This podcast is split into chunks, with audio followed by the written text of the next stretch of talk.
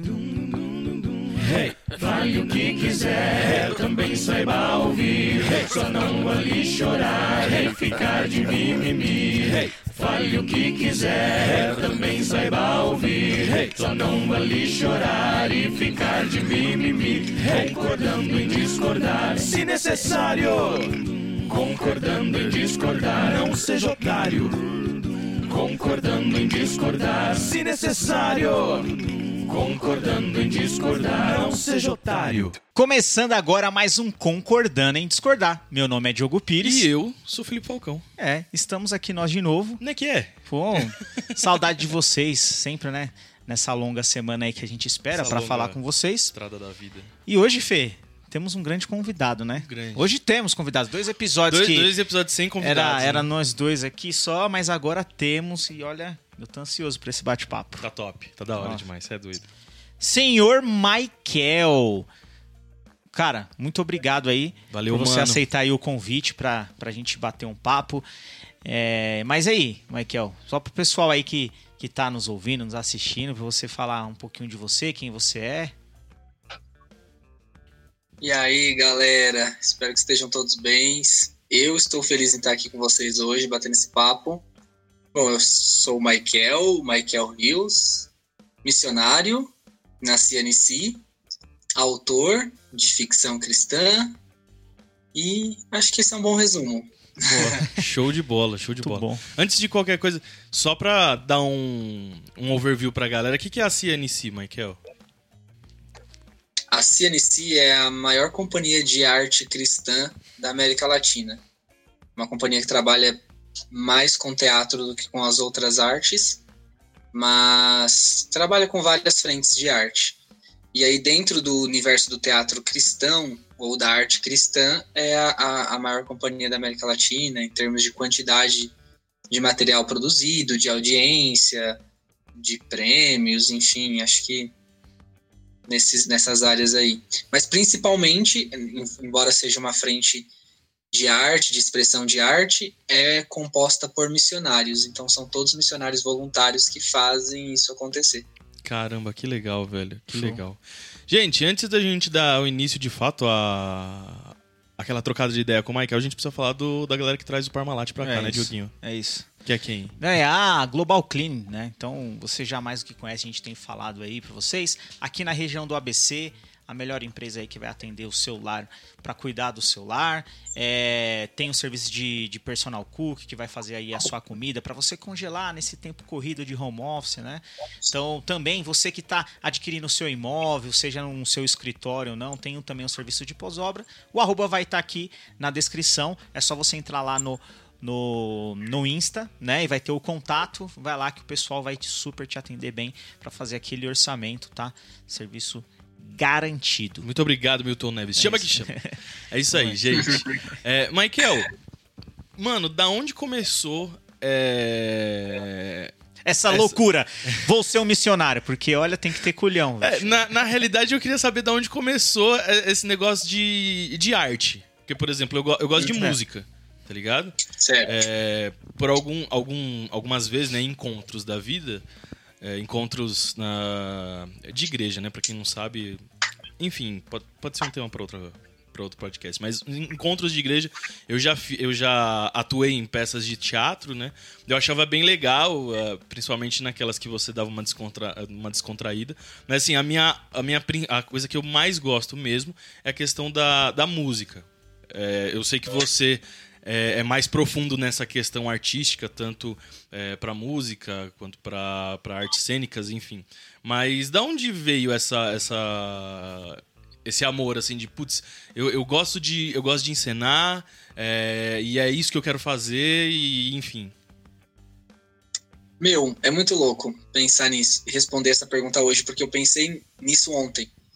É, ontem foi o dia do livro, né? O dia mundial do livro. E aí eu fui parar pra pensar, tipo, quando que eu comecei com essa vida de escrever história? Quando que eu entrei pro universo da arte? Porque eu comecei escrevendo roteiro de teatro e hoje eu escrevo livros, né? Então, minha primeira experiência com a escrita foi roteiro de teatro. Aí eu lembrei que quando eu era criança, às vezes eu encontrava alguma casa abandonada, por mais bizarro que pareça, eu encontrei várias enquanto eu era criança, mas eu não consigo entender como. Mas ok. Já encontrei muitas casas abandonadas. Eu entrava nessas casas e ficava lá dentro pensando no que já tinha acontecido ali dentro, quem já tinha vivido ali. E eu gostava muito, principalmente se tivesse paredes quebradas. Eu lembro de uma casa que eu entrei, eu tava no interior, em, São, em Sorocaba, na casa da minha tia.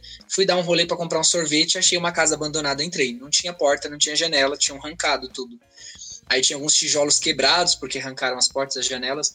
Eu lembro que eu fiquei lá muito tempo, tipo, horas lá dentro, pensando nas pessoas que já tinham vivido ali, pensando nas pessoas que já tinham, sei lá, brigado ali dentro, nascido, morrido, sei lá.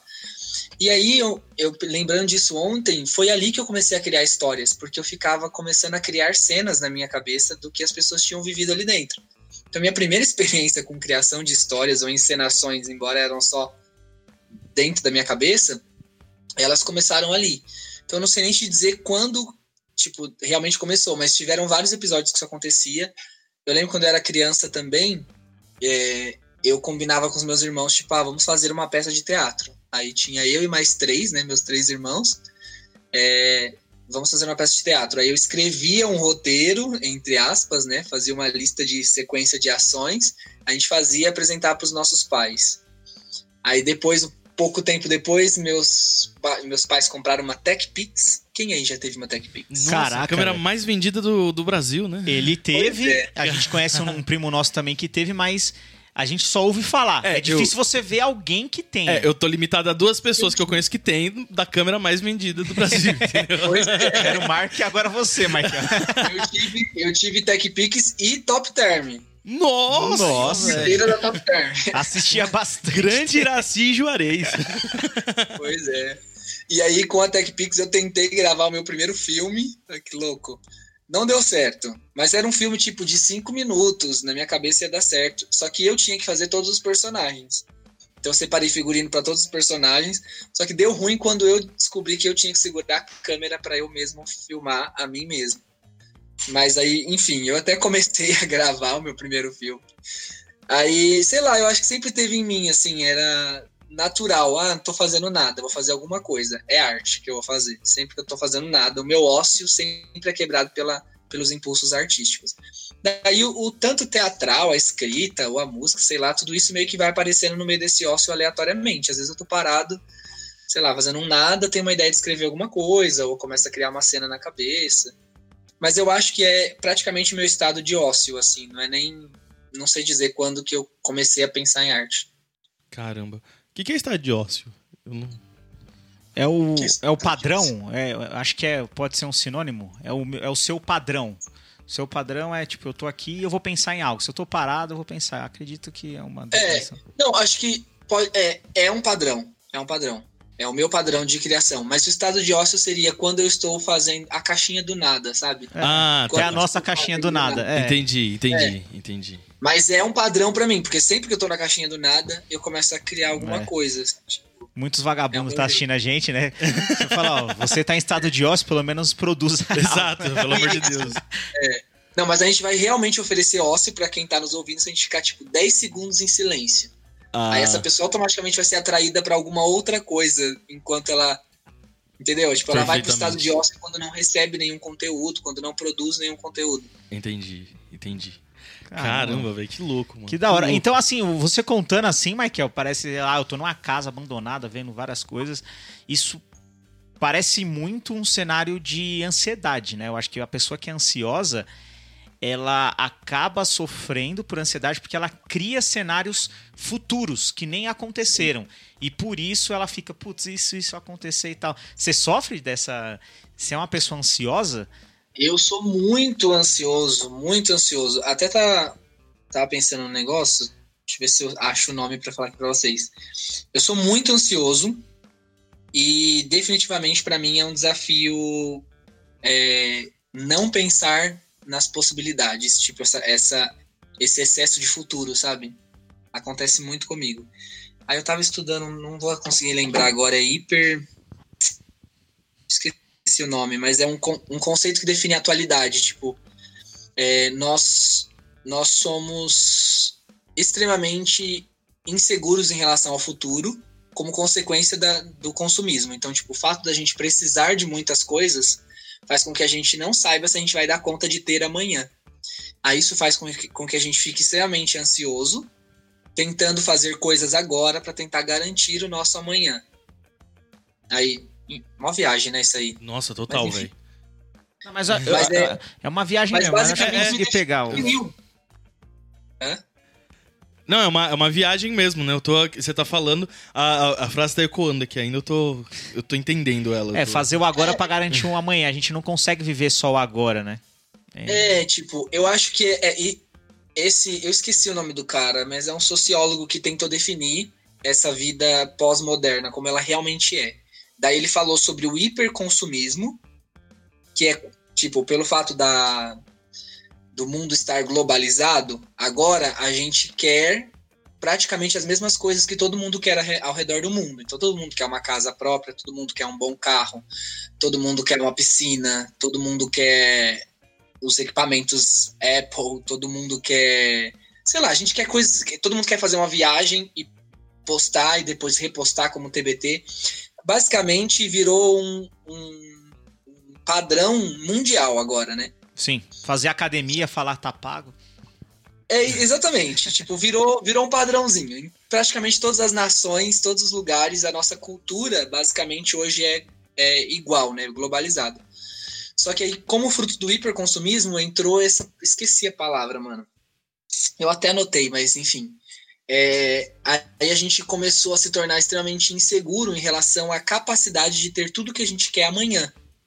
Tipo, a gente até pode conseguir hoje, mesmo que você tenha tudo que você quer hoje, que não é o meu caso, mas mesmo que você tenha tudo que você quer hoje, você vai pensar, tipo, mas será que amanhã eu vou ter? Eu vou ter? Será que amanhã eu vou conseguir ter? Aí a gente começa a tentar fazer coisas hoje para garantir o nosso amanhã. Se tornou praticamente um padrão, né? E aí quando eu, quando eu tava vendo isso, eu falei, mano, isso me define muito, porque eu sou extremamente é, ansioso, assim. E aí eu fiquei pensando, será que o consumismo me fez ser assim? É, talvez. Eu acho que nosso dia a dia, né, é muito. É, é, é uma loucura mesmo. Acho que a, traz a responsabilidade e é, eu acho que é isso que você falou. É muito difícil. acho que tem um ponto que é as, as redes sociais, né? Que você falou uma palavra globalização, né? Hoje a, a, a, a, internet ela possibilitou essa informação trafegar de uma forma muito mais rápida e depois com a rede social ela globalizou.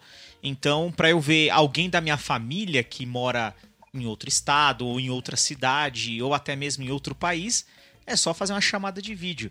Então, estou conectado, estou sabendo o que está acontecendo e isso é pelo menos é, é muito normal. A gente acaba vendo bastante nessa geração que é acho que cada geração ela tem os seus complexos. Eu, o que eu vejo muito aqui no nosso, além da ansiedade, por isso, é uma algo chamado de comparação, né? Então, é, além da ansiedade, eu fico me comparando com outro. Então, talvez isso seja ligado. Estou aqui só trazendo um pensamento do tipo, pô, aquele eu tenho aqui o meu Celtinha. Ah, mas o cara ali já tem um carro do ano, tal. Eu fico me comparando. Será que Sim. eu tenho do mesmo emprego ou não? E esse negócio de comparação aí traz ansiedade. Enfim, é uma, é uma, é uma loucura do, do que a gente tá do que tá vivendo e nem sei se, se isso, né, a ansiedade também é uma doença do século aí que é a tal da, da depressão, né? A gente ficar tão preso às coisas que nem aconteceram, né? E, e é um cenário é. de hoje. Eu acho que eu, eu achei aqui o termo, chama hipermodernidade. É, o termo que fala disso. Eu acho que isso que você falou é muito interessante, porque é justamente o fato da gente ter na, na tela do nosso celular, você tá passando um story ali, né?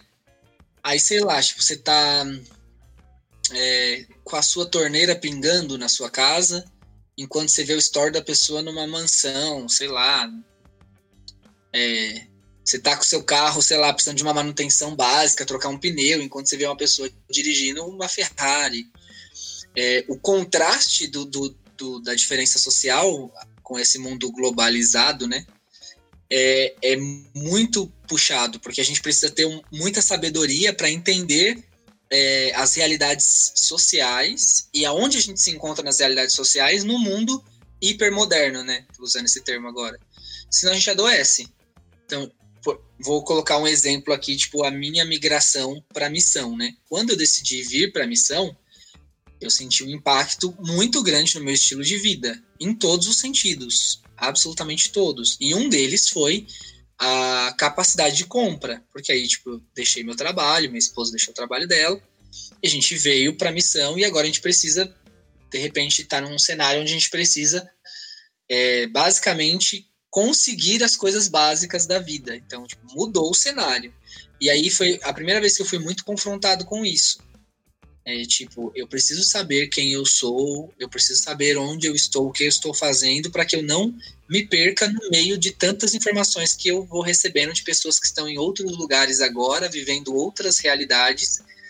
E aí são escolhas, né? Tipo, é, eu posso estar nesses outros lugares, em alguns desses outros lugares, e vendo outras realidades, mas o que eu escolhi fazer.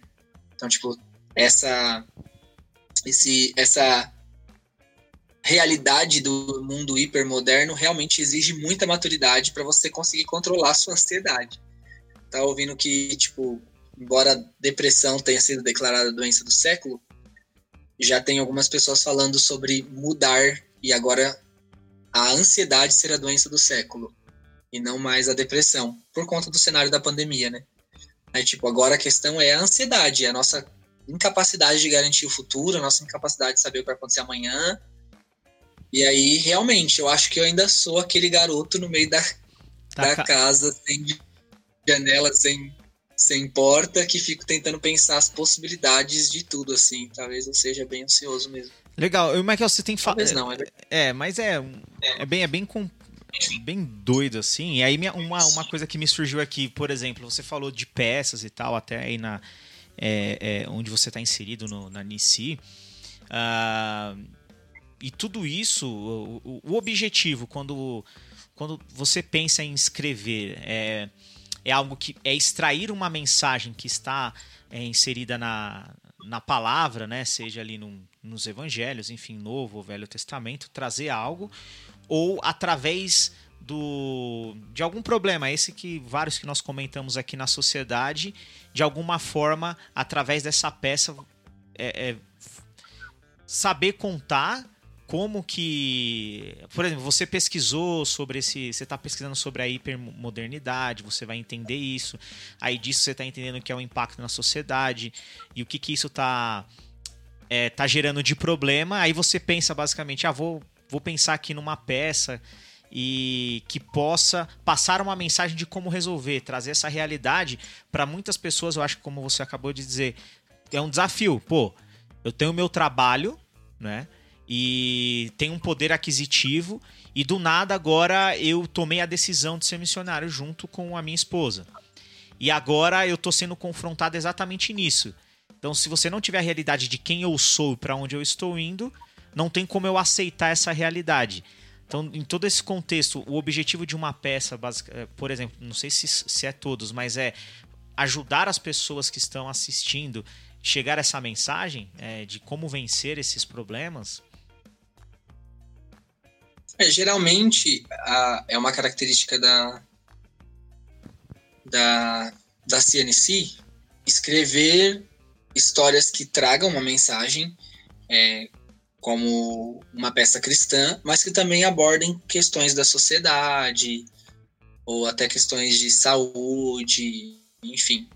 Então, dificilmente vai ter uma mensagem focada só ali, tipo, num contexto bíblico, mas vai tentar, vai tentar trazer um pouco do, de uma contextualização com o mundo atual.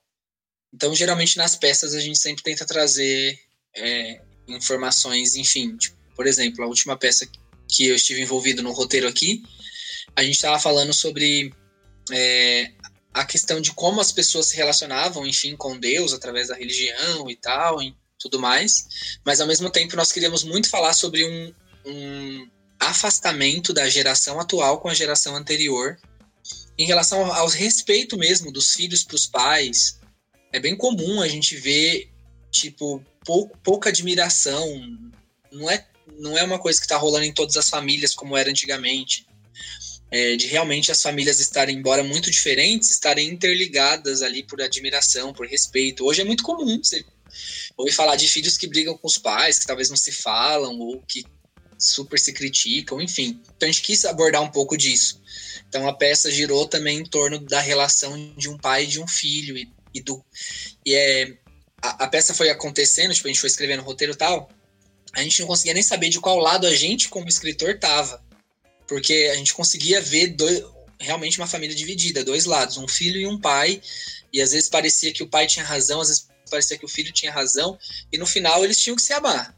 Era isso, a resposta era essa, tipo, quebrar todas aquela, aquelas questões. Então, mesmo quem assistiu a peça que talvez nem quisesse uma mensagem cristã, ou talvez não tivesse aberto para receber isso, ainda assim ia receber uma mensagem sobre um problema atual que a gente está vivendo, que é um, um rompimento entre gerações que talvez nunca teve, ou, ou se teve foram momentos pontuais. Aí, tipo, esse é o objetivo, né, da companhia si. Em si.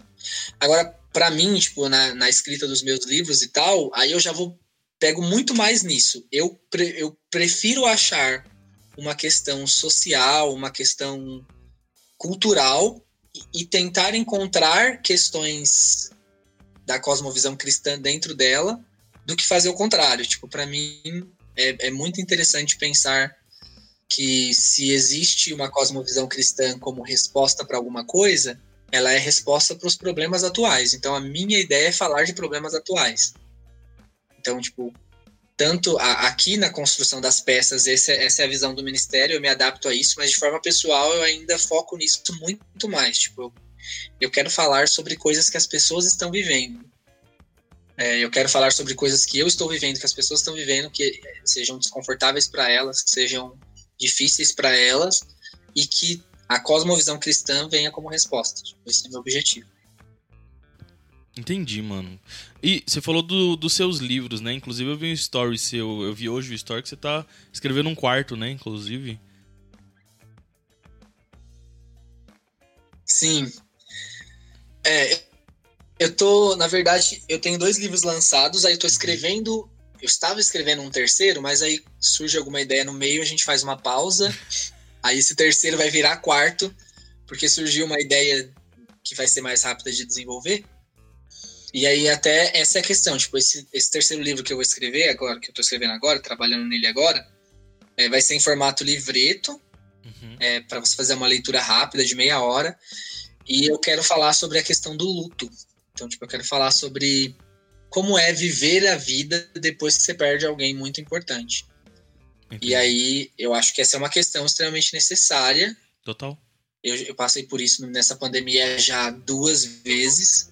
Foram dois golpes bem, bem pesados, assim, que mexeu muito comigo. E aí eu fiquei pensando, falei, meu, como que foi para mim, como está sendo para mim lidar com essas situações? Será que tem alguma coisa interessante para falar aqui? Daí eu decidi criar uma história para falar sobre isso. Perfeito, mano. E quem, quem quiser adquirir seu livro, como que faz? Lá no Instagram, Michael Underline Hills, aí no link lá na bio tem, tipo, para você acessar o e-book do primeiro, o e-book do segundo, o impresso do primeiro, o impresso do segundo. Show, show. Tem tudo lá na link. Nossa, perfeito. Ô, Michael, e fala pra mim, mano, uma outra questão. Como que você foi parar na Angola? Hum, essa questão é da hora. É, mano, eu comecei a ter, a ter experiências com Jesus é, com 15 anos, mais ou menos, né? Eu, sei lá, tipo, minha mãe é cristã, desde que eu nasci, minha mãe é cristã, ela me levava para a igreja e para mim era só um compromisso, isso era uma obrigação. Mas lá para os 15 anos eu realmente comecei a ter experiências com Jesus. E aí, no meio dessas experiências, eu tive uma visão que eu estava diante de muitos africanos e eu levantava a mão direita, todos eles levantavam a mão direita. Eu levantava a mão esquerda, todos eles levantavam a mão esquerda. Aí eu percebi, tipo, é, aquele padrão e eu falei, ah, então já sei o que eu vou fazer. Eu vou adorar. Aí eu comecei a, a adorar, falar com Deus sobre a minha relação com Ele. E aí todos eles começaram a fazer a mesma coisa. Aí, ok, tive aquela visão com 15 anos. E aí eu achei que era um, um chamado de Deus para eu interceder pelos africanos. É, enfim, a gente sabe que num contexto mundial é o continente mais afetado por desigualdade social, enfim. Embora nós tenhamos realidades em vários outros lugares, a maior concentração de desigualdade está lá. Aí eu achei que era esse o objetivo, mas depois de um tempo eu descobri que a CNC tinha um projeto lá e que a gente poderia ir como voluntário. Daí eu comecei a juntar grana para isso, vendi tudo que eu tinha, vendi livro, vendi, fiz bazar, vendi as coisas que eu tinha no quarto, fiquei louco. Vendi tudo, fiz pastel para vender para as pessoas, marmitas, sei lá, fiz tudo que dava pra fazer, juntei a grana e fui. Show. Foi vendendo tudo que tinha, foi arrumando dinheiro da onde não tinha. Exatamente. Fiz uma vaquinha também, tipo, a galera assinava o caderno e doava um valor. Era, sei lá, várias coisas fazendo. Aí fui. E aí quando eu fui, eu falei, uau, então acho que aquele dia era para isso, né? Aquela visão que eu tive com 15 anos era sobre isso. Eu não lembro quantos anos eu tinha quando eu fui, 20, sei lá, não sei. 22, 21, não sei. Aí fui, daí vou, só que estando lá, eu fiquei ainda mais apaixonado pelo lugar, assim, né? tipo, pela realidade daquelas pessoas, pela é, força daquelas pessoas, é muito extraordinário. Tipo, é, é, a gente fica brincando, né, hoje em dia, do negócio do raiz e do Nutella. Lá eu encontrei um ser humano raiz, essa é a verdade, assim, tipo, zero necessidades é, muito superficiais, assim. Acho que eles precisam tanto das coisas mais básicas que acaba que eles se importam realmente com o que é raiz mesmo, né? Eles se importam com então, o que então de fato é necessário, né? Exatamente. E aí uma capacidade de se levantar de qualquer situação, assim, eu ouvi histórias incríveis, vi pessoas incríveis, foi incrível. Aí voltei com muito mais vontade de estar lá por mais tempo, então ainda é um plano meu estar lá por mais tempo. Tanto que estar hoje na CNC é pensar em estar conectado com Angola, tudo que a gente fez esse tempo que a gente está aqui foi para manter o projeto lá, para levantar recursos para esse projeto que existe lá, que é uma escola que atende mais de 1.200 crianças e mais de 300 famílias lá em Angola. Entendi, mano. E, e foi dessa viagem que surgiu a vontade de ser de fato um missionário, mano? É, acho que sim. Acho que sim. Talvez eu já até tivesse pensado um pouco nisso antes, mas aí até, sei lá, acho que o conceito de missão precisa muito, talvez, ser nivelado. É. A gente precisa de uma conferência nesse conceito. Eu ia perguntar isso agora, mas que eu tava. É, é, uma dúvida, talvez. Talvez não. É um preconceito, porque nós generalizamos. E muito se fala. É, ah, quero ser um missionário. Mas você não arruma nem a cama da sua, do seu quarto, né? Tem esse muito, né? Tem, tem um, um ditado disso aí é Angola, mas também nós temos o Brasil. E, e, e nós conhecemos um pouco lá da, da CNC, né? Enfim, da, um pouco da sua trajetória. Mas o cenário, né? Como você falando de nivelar a missão. Quando fala, ah, eu quero ser um missionário. E a gente vê muito, porque a internet está aí, pessoas que falam que são missionários, mas tem uma vida que não, não se absteu, sabe? Porque como você falou, missão, tive que abrir mão do meu emprego, fazer um monte de coisa, sair, né? Enfim, é uma outra vez. Você, você, você de fato abre mão da sua vida para seguir em missão em algo, né? E as coisas vão sendo providas e tal. Aí. Então a gente tem ouvido bastante esse termo, missão, missão, missão, missionário. Só que muitos não querem querem continuar com a mesma vida. É, e aí falam da África. E aí tem muitos esses comentários. Qual que é a realidade assim, Michael? Porque para nós, né, eu falo eu, Diogo principalmente, ainda vejo muito disso, né? A galera talvez muito na hype de querer ser missionário, mas não entendendo de fato o papel que você estará inserido, né, do que você tem que fazer. É, eu acho que realmente a gente precisa ter um nivelamento do conceito missionário, porque existem muitos níveis de missão. Então existe a missão transcultural, onde você sai da sua cultura e vai para uma outra cultura para você exercer uma missão. E existe também uma missão que a gente chama de missão urbana, né? Sei lá, que é você fazer missão na, no, se você tiver um ambiente urbano, você vai fazer missão, missão na sua própria região. Isso também existe, mas eu acho que, na verdade, para redefinir o conceito missão, a gente precisa voltar e até para uma outra palavra que está mais no nosso meio, que é a palavra submissão. isso eu acho que todo mundo já ouviu, que tipo, ah, se você é um cristão, você precisa viver em submissão a Deus. Você precisa submeter a sua vontade a Deus. Você precisa, é, você não precisa criar um discurso. Você precisa ouvir o discurso de Deus e se submeter ao discurso de Deus. Então esse termo a gente já ouviu, todo mundo já ouviu falar sobre submissão. É, mas eu acho que a gente precisa atualizar o termo missão e missionário a partir desse mesmo conceito. Tipo, ok, estar em submissão a Deus é eu entender o que Ele quer fazer e eu trabalhar em conjunto com Ele para fazer aquilo que Ele quer fazer. É estar debaixo da missão dele.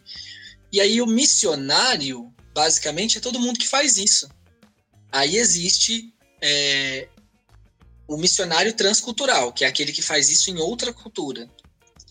Mas eu acho que nós precisamos muito entender que a submissão gera missionários. Se eu estou submetido a Deus, eu sou um missionário. Se isso realmente acontece de fato, não importa se eu estou na minha cidade, se eu estou eh, se eu trabalhando, se estou estudando, não importa.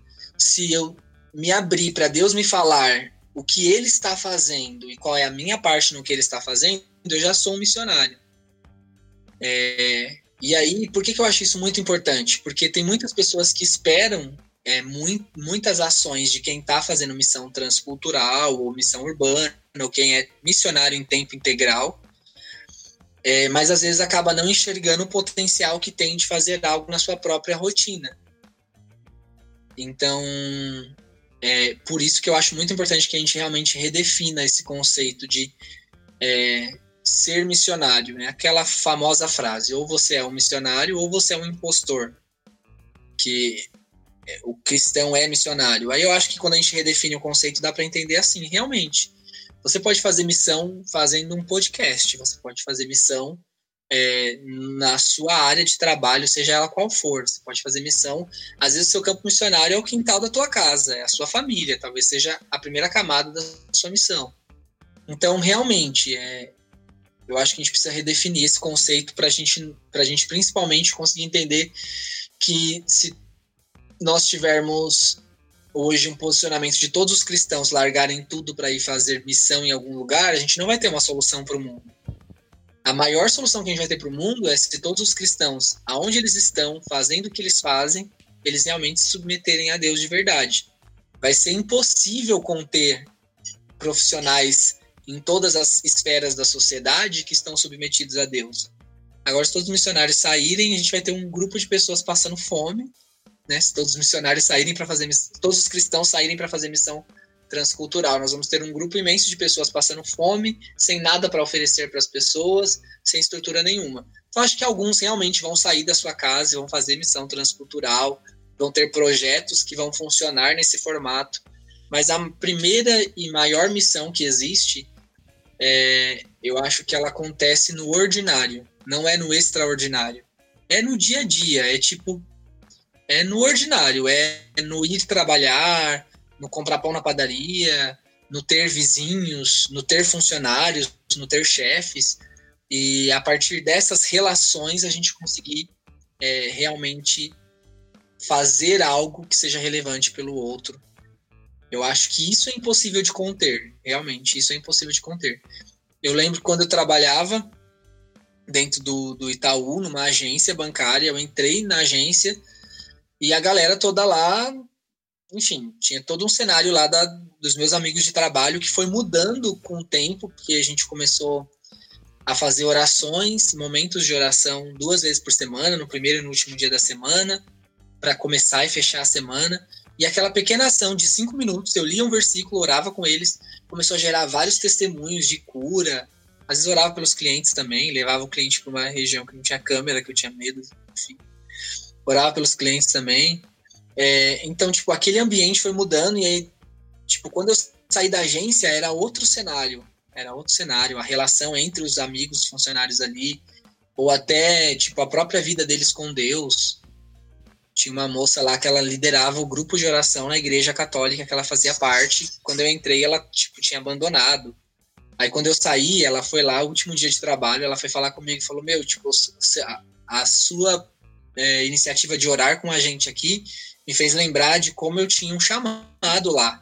de levar as pessoas da minha comunidade a orar. E eu tinha parado com isso e eu voltei e fui lá e reassumi essa posição e a, a reunir as pessoas para orar e tal. E aí eu tipo, fiquei pensando, falei, uau, que incrível, né? Tipo, eu nem preciso, na verdade, sair daqui para fazer algo por alguém. É que, na verdade, eu tinha entendido naquele momento que era o que eu realmente precisava sair, fazer, sair, fazer missão transcultural, né? Mas eu acho que é isso, tipo, você que está ouvindo agora lá, esse podcast, dentro da sua rotina, dentro da, da, da sua vida ordinária, que todos nós basicamente vivemos praticamente as 24 horas do dia em ações ordinárias, nas nossas ações ordinárias. Como que é estar submetido a Deus nessas ações? Como que é de repente conseguir fazer coisas que levem as pessoas para mais perto de Deus, amar as pessoas. Talvez amar as pessoas já seja o nosso maior desafio e já seja mais que suficiente. É, então, atualizar o conceito de missão, de missionário, para mim é isso. Tipo, se submeter a Deus é ser um missionário. Acho que é isso. Caraca, acho... eu sou um bom aluno. E como um bom aluno eu entendi essa aula aí que você deu. É, é de verdade não. É, resumindo, né, de missão para submissão, nada mais é do que nós sermos obedientes àquilo, né, do que a palavra diz, né? Então, muito bom. Todos, no, no fim do dia, vê se eu entendi correto, no fim do dia todos nós somos um missionário.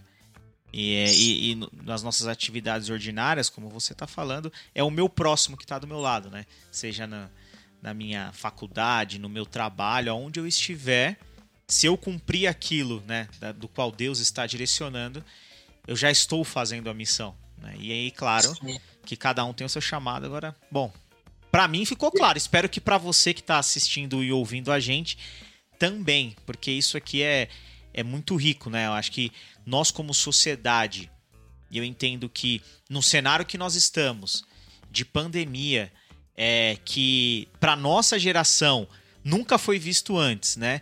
Em algumas situações e países parece até cenário de guerra, porque tá, tem, tem a fome, é algo que você não tem controle. Essa questão da vacina sair, de ser garantida ou não e tal. Nós nos posicionamos, né? Eu estou trazendo aqui esse cenário atual. Eu espero uma esper... É, eu espero uma esperança. Eu tenho esperança no, numa ação do governo, numa ação do Estado. Quando na verdade o seu próximo que está aí do lado. Se nós cumprimos então a nossa missão, a gente consegue, né? É, é, é, enfim, vencer isso juntos, tá? Então, falando Sim. aqui, né? Trazendo aqui para todos, é, nesse, nossa, nesse nosso bate-papo, eu estou conseguindo enxergar dessa forma, mas muito bom, Mike. Não, muito louco, você é doido. Eu tô pensando em tudo aqui né? Mas, mano, eu tenho, tenho acompanhado bastante seus stories. E eu tenho visto suas obras de carpintaria, né? Ah, sim. Que paixão. Isso, isso é, é, um, é uma coisa que, assim, você tá parado e aí você quer fazer a parte? Ou isso faz parte do seu dia a dia aí na, na CNC? É, aqui a gente acaba tendo uma rotina muito muito mutável, tipo, o tempo inteiro muda, né? porque, tipo, ah, surgiu um projeto novo, enfim, a gente precisa de algo novo. Então, essa, esse rolê aí de carpintaria começou porque a nossa base aqui é um sítio muito grande, e aí a, uma das formas da gente manter essa base, que gera muitos custos, era é, usar esse espaço para fazer excursões escolares. Então, a gente recebia antes da pandemia escolas aqui que as crianças passavam um dia aqui, assistiam peça, faziam atividades, enfim. E aí, com esses recursos, a gente conseguia manter a base. A pandemia entrou, daí deu ruim, né? Nada de escolas, nada de excursões. Daí, o nosso líder, o Kaique, ele teve a ideia da gente alugar as casas que a gente tem aqui pelo Airbnb. Tipo, a galera aluga via aplicativo, vem, passa aí um final de semana, uma semana, e é uma fazenda aqui, né? Grande, tem como você ter distanciamento social tranquilamente. Enfim, Aí a gente começou a organizar essas casas para receber essas pessoas. E em uma dessas casas precisava fazer duas pias de madeira. Aí eu falei, ah, eu faço. Já tinha feito uma aqui para minha casa, eu falei, eu faço.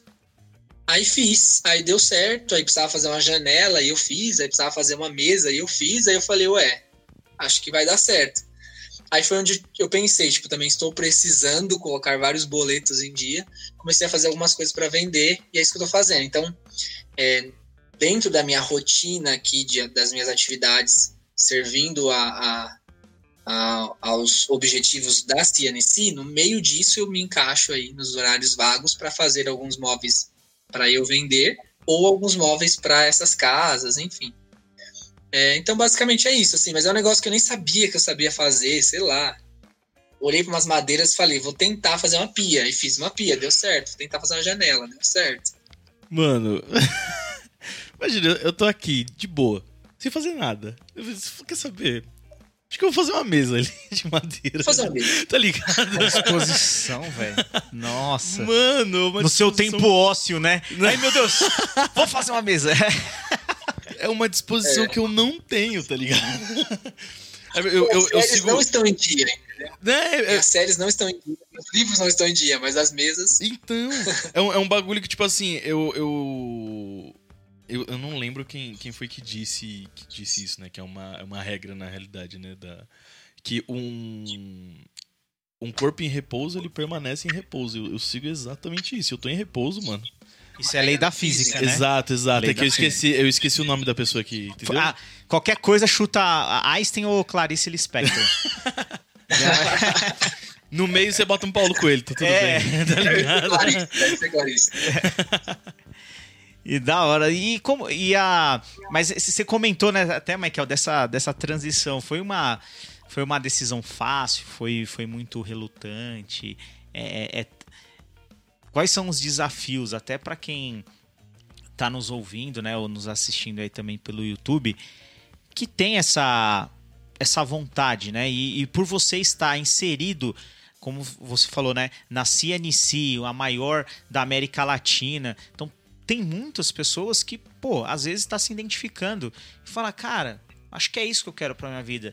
Porém, né, hoje nós temos muito. A gente vai até falar desse assunto com outro convidado sobre o coach, né? E esse essa pregação positivista. Você vai conseguir, mas sempre olhando o final de pessoas que já chegaram lá. Então acredito que até chegar lá existe todo um caminho árduo. Quais são os desafios que assim que você passou ou que pessoas que querem podem enfrentar para entender que não é assim esse É, E, e- e lembrando também, né, que o Michael não tá sozinho, ele não foi sozinho pra lá, Não. né? Ele é casado. Então é uma, o- uma outra questão também, né? Que você tem que definir as coisas em conjunto com a outra pessoa que vive com você. Sim. Também é todo um outro contexto junto, né? É, os, os desafios, eu acho que é, principalmente, assim, tipo, o que eu mais tinha em mente quando eu tomei essa decisão mesmo eram questões financeiras. Porque daí, assim, a gente não tem uma cultura de sustento missionário na maior parte das igrejas do Brasil. E as poucas que tem, essa missão precisa ser de iniciativa da própria instituição. Então, tipo, ah, eu como instituição quero fazer um projeto X, aí quem vier comigo para esse projeto X, eu até ofereço sustento.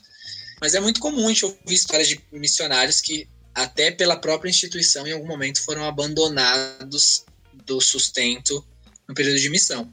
Então, desde o começo, já tinha em mente que eu precisava pensar como alguém autossustentável para estar na missão. É, então, esse é um grande desafio. Eu acho que esse é, talvez, um dos maiores, principalmente por esse ponto que o Felipe comentou, tipo, é, sou casado, tenho a intenção de ter filhos nos próximos anos, então eu preciso muito atualizar a, a minha realidade sempre que entra um fator novo aí, né? Então, é, eu acho que esse é um grande desafio mesmo, mesmo.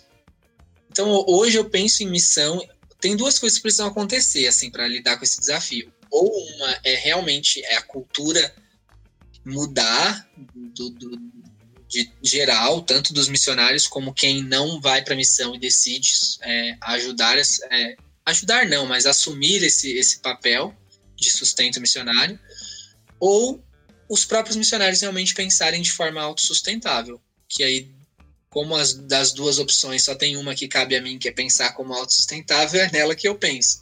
Então eu escrevo pensando em me sustentar na missão. Hoje eu ainda não consigo fazer isso, porque eu sou um autor novo, a minha audiência ainda é pequena. Mas a minha ideia de escrever, e vou insistir nisso sempre, é em algum momento eu poder pensar, posso fazer missão sem me preocupar com dinheiro, porque eu já consegui fazer alguma coisa que me sustente. Aí seria a escrita. Então, eu acho que é isso. Você tá ouvindo aí, você se empolga com essa questão da missão, você sente que você tem algo com isso, procure estratégias para que você consiga fazer isso de um jeito sustentável, autossustentável. É, é um ponto que você tocou é muito importante. É, foi o salvo alguns comentários, né, mas o pastor Anderson Silva, que é tipo assim, tudo que você pega, você filtra e retém o que é bom. Mas é, ele já pôs alguns dados falando do, do quanto as igrejas, porque eu acredito que nenhum missionário ele é órfão. Ele sai de alguma comunidade e vai fazer a sua missão. Então ele tem alguém, uma representatividade por, por detrás, né? Então, quando vai fazer essa missão, na teoria, as igrejas deveriam investir aquilo que é ofertado, tanto na, na sua estrutura, mas principalmente para a missão, e algo que você comentou. E o dado que ele trouxe talvez eu esteja enganado, mas era algo em torno de 4% de tudo que era arrecadado pelas igrejas. Então, 4%. Para onde está indo esse, é, por exemplo, esse investimento, né? esse dinheiro? É na comunidade na qual você está inserido? São em grandes templos? São é, assim, não é generalizando, mas são pastores que enriquecem, né? Algo que é meio contra ali o bíblico, né? Enfim. E mas e a missão como fica? Então você fazendo esse comentário para mim ficou mais claro ainda que no final do dia não tem como, né? Não é uma hipocrisia, é a realidade para a gente ter um sustento depende do dinheiro que é o nosso, né? É a nossa, é o nosso câmbio para a gente conseguir é, pelo menos o básico. E mas eu acho que temos essa deficiência ainda hoje, tanto cultural, como você falou, de, de pensar, mas a igreja hoje ela não, não investe, né? Então é uma, uma parte triste, porque a, a missão fica desamparada para isso. Sim, é, essa é uma realidade. Eu acho que é, tudo que. Sempre que a gente tem um problema a grande escala, é muito difícil a gente pensar em soluções para eles. Por exemplo, quando a gente fala dessa realidade, a gente está falando de praticamente todas as igrejas. Você falou dessa porcentagem. A gente já sabe que os, o cristão gasta mais com McDonald's do que com missão. O cristão gasta mais com chiclete do que com missão. Então, é muito sério. Tipo, são dados extremamente sérios. É, então, quando a gente fala de grande escala, gente, é difícil pensar em solução. Mas se a gente minimizar e trouxer isso para pequenas escalas, fica mais fácil. Sei lá, tipo, é, se todas as pessoas que são cristãs e que entendem que, é, sei lá, tipo, até tudo que ela faz em todas as áreas da sua vida podem gerar vida, ela também vai pensar, tipo, ah, meu dinheiro também pode gerar vida, então eu vou administrar meu dinheiro bem para que a minha família fique bem, é, eu vou, sei lá, ofertar valor para alguém que estiver precisando, sei lá, a pessoa vai pensar em uma forma de levar a sua vida assim. Se todos os cristãos também colocarem nessa conta que ah, se eu conheço algum missionário que está em campo, eu vou ofertar alguma coisa para ele, é, já seria uma grande solução, porque pensar em mexer na estrutura como um todo das, das instituições é muito difícil, não sei, na minha cabeça, pelo menos, né, posso estar errado. Mas é, eu, quando, quando eu não, não estava em missão, a gente costumava ofertar para missionários que a gente conhecia, um que na época estava no sertão, e para um outro missionário que é daqui da CNC. E eu sempre achava que o que a gente fazia era muito pouco, tipo, a gente ofertava é, 100, 200 reais, alguma coisa assim, e eu falava, tipo, nossa, isso não vai resolver nada, mas sei lá, talvez ele compre um pastel um dia que ele quiser comer uma coisa diferente, não sei, eu achava que não resolvia nada. Mas hoje, estando aqui do outro lado, eu entendo que a solução, ela realmente não é grandiosa. A gente não precisa de é, pessoas que resolvam todas as demandas financeiras de, uma, de um único missionário. Mas às vezes é o pouco mesmo. Então, tipo, sei lá, é mais a minha família que oferta pra gente. É, às vezes, tipo, sei lá, eu preciso fazer compras pra gente, sei lá, comida mesmo. E aí, sei lá, minha prima me manda uma mensagem: ah, fiz um pix para você de 50 reais. Aí minha mãe fala, ah, transferir 80 reais, sei lá. É, eu acho que elas não fazem ideia de, de, do quanto aquilo representa. Tipo, talvez elas pensem, nossa, isso é pouco. Talvez elas pensem como eu pensava antes. Tipo, isso não muda nada na vida deles. Mas é aquilo, tipo, foi daquela forma que Deus proveu para aquele momento. Aí a gente volta lá porque a gente falou no começo, né, da hipermodernidade. O meu desafio é não saber como vai ser a semana que vem. Aí já é um desafio. Esse, para quem tá ouvindo pensa em missão, você vai ser confrontado em todos os conceitos da hipermodernidade, do consumismo, da forma de querer garantir o futuro e tudo mais. Mas pensando no agora, tipo, Deus sempre vai prover, Deus sempre vai encontrar uma forma de cuidar da gente. E talvez você também tá ouvindo isso, isso tudo aqui, você pense, ah, eu gostaria de fazer parte dessa provisão, mas nossa, não tenho mil reais para ofertar mensalmente para um missionário. Você não precisa fazer isso. Você pode ofertar, sei lá, 50 reais, 10 reais, 20 reais, sei lá. Se você quiser fazer parte do, da provisão de Deus para alguém, não precisa ser muito, porque essa pessoa talvez vá contar com muitas outras pessoas que também vão ajudá-la, né? Então é isso. Acho que a grande solução para esse problema seria realmente as instituições mudarem a forma de pensar mas enquanto elas não fazem isso, enquanto a gente não tiver acesso a esse nível de mudança, talvez a gente possa fazer o pouco, que pode parecer muito pouco, como eu comentei, eu pensava que eu fazia muito pouco e realmente não conseguia resolver a vida de um missionário, mas o pouco que a gente consegue ofertar, quando consegue ofertar, talvez seja bênção. E nem só para missionários, porque eu tô na posição de missionário agora, é praticamente como se eu estivesse falando a meu favor, aí eu já fico constrangido não só missionários, mas há projetos. Tipo, a CNC hoje cuida de mais de 1.200 crianças em Angola. E hoje nós contamos com mais ou menos 5 mil padrinhos que todos os meses ofertam 47 reais. É praticamente a forma como a gente alimenta metade dessas crianças. Então, tipo, quem oferta 47 reais deve estar pensando, nossa, é só 47 reais mas a gente consegue alimentar praticamente 600 crianças com esse, com esse montante de pessoas que fazem esse pouquinho.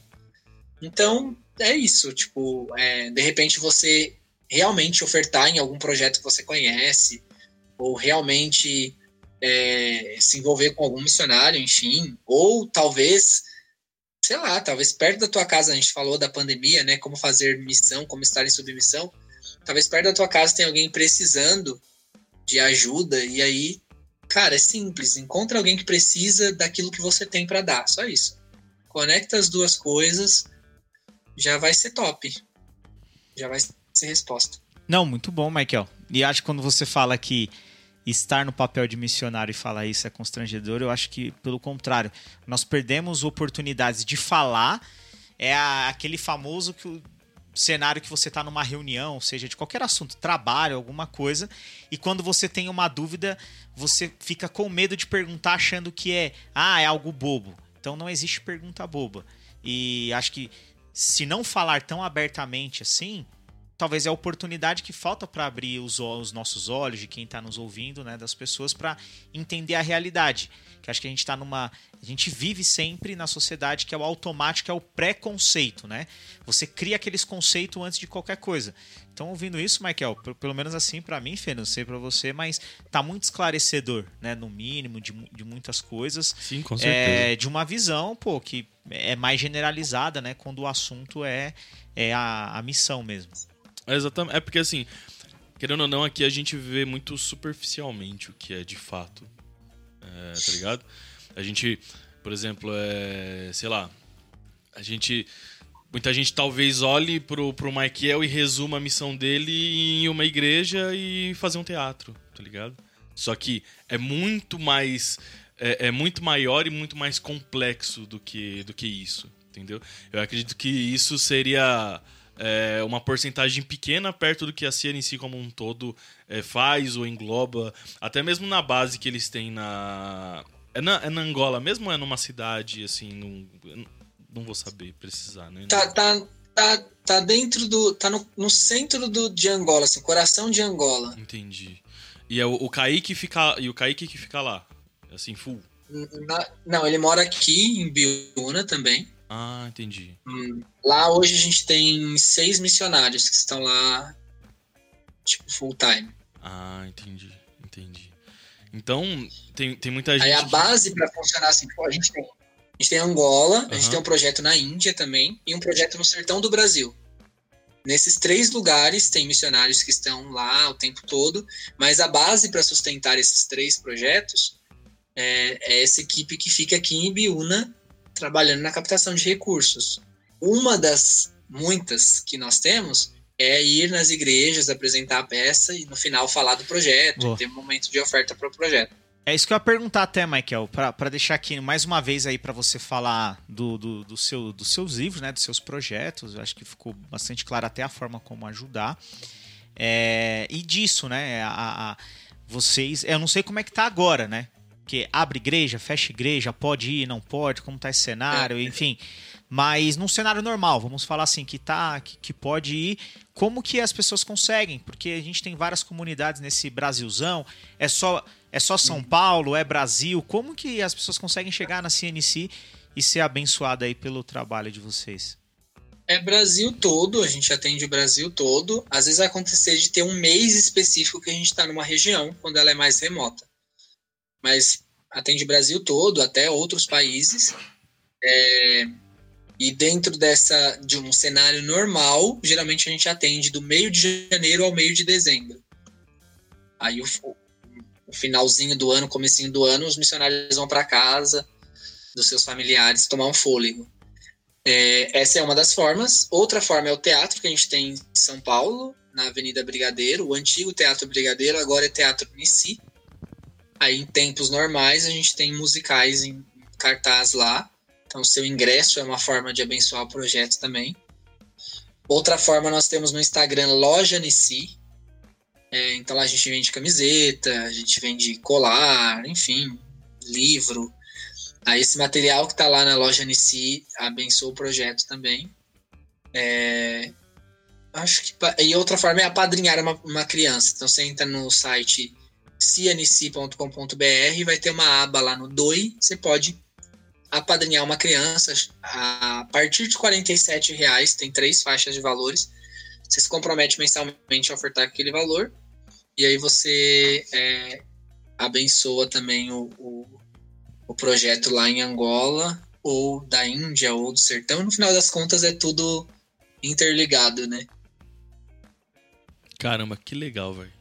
Que muito bom. Que, que aula, né, mano? Poder é. ouvir, é. poder entender. Acho que a gente vai querer uma parte 2, pessoal. Você que tá assistindo e ouvindo a gente, a gente meio que tá com o horário hoje bem, bem em cima. Tivemos alguns problemas técnicos antes, mas é, é, a gente vai ter que encerrar. Mas, Michael, de verdade, cara. Acho que dá, dá não. Vamos fazer uma parte 2 aí. A gente falar um pouquinho Vamos mais sim. até sobre os projetos. Porque das viagens que você fez ou você faz, vai ter muita experiência, tem muita coisa doida para contar é, é, e, e, que pode, né, de alguma forma edificar alguém, uma pessoa que está passando aí por, por algum problema, enfim. Mas a mensagem sobre o que é missão, como nós podemos ajudar, do, muito claro, disso né? como impacta na sociedade, vários problemas que nós estamos passando, muito enriquecedor, de verdade, Markel. Mais uma vez, muito obrigado mesmo pelo seu tempo pra gente bater esse papo, meu amigo. Você tem algum recado final para dar pro pessoal, Michael? Quero agradecer a vocês por propor esse papo aqui. Eu gosto muito de falar sobre tudo isso. Primeiro porque organiza minhas ideias, né? Conversar para mim é uma, uma atividade terapêutica, organiza minhas ideias. E então valeu por isso, para a gente trocar essa, essa, essas ideias aqui, bater esse papo. É, para quem está ouvindo, é, acho que de tudo que a gente falou, o que mais engloba todo mundo é pensar em submissão. É, então, sei lá, onde você está agora, é, no seu estilo de vida de agora, pensa como você pode fazer para se submeter um pouco mais àquilo que Deus já está fazendo há tantos anos e que você pode ter um pouco de colaboração. Estava vendo uma frase do C.S. Lewis que Deus é, tem a capacidade de fazer é, todas as coisas que ele quiser em um único instante, mas ele escolheu dar isso para que os homens façam de uma forma extremamente lenta. E aí eu fiquei pensando, uau, que incrível, né? Então Deus está disposto a lidar com a nossa velocidade, que é lenta, com a nossa capacidade, que é lenta, para fazer coisas que ele faria no instalar de dedos. Mas se ele já decidiu fazer isso, então, dentro da nossa capacidade de se submeter, faça isso, procura pensar sobre isso, procura se aprofundar na sua relação com Deus, em como você pode submeter um pouquinho mais a cada dia. Eu acho que isso vale para nós três. Sensacional, mano. Mais uma vez, muito obrigado. Eu vou deixar os links da CNC aqui no, no, na descrição do vídeo. Vou deixar também. Posso deixar seu Instagram também, Michael? Caso as pessoas queiram. É, ele, sim, ele já claro. até falou, Mike, a- arroba Michael underline Reels. Reels, né? Apareceu- Fala Reels, vai falar, nossa, vai fazer um Fala- TikTok. Eu, então, é, o, o Instagram do Michael apareceu aí na edição e eu vou colocar na descrição É, também. coloca aí, se É, ferra eu que tô aí. editando, né, Ah, edita aí. Muito obrigado pela sua audiência, você que ficou aqui até agora com a gente, tá? Deixa nos comentários dúvidas e tal pra gente trazer aí num próximo bate-papo. E adoramos aqui estar junto com vocês. Muito obrigado. Tamo juntão, Valeu, molecada. gente. é nóis, tamo junto. Falou! Iha!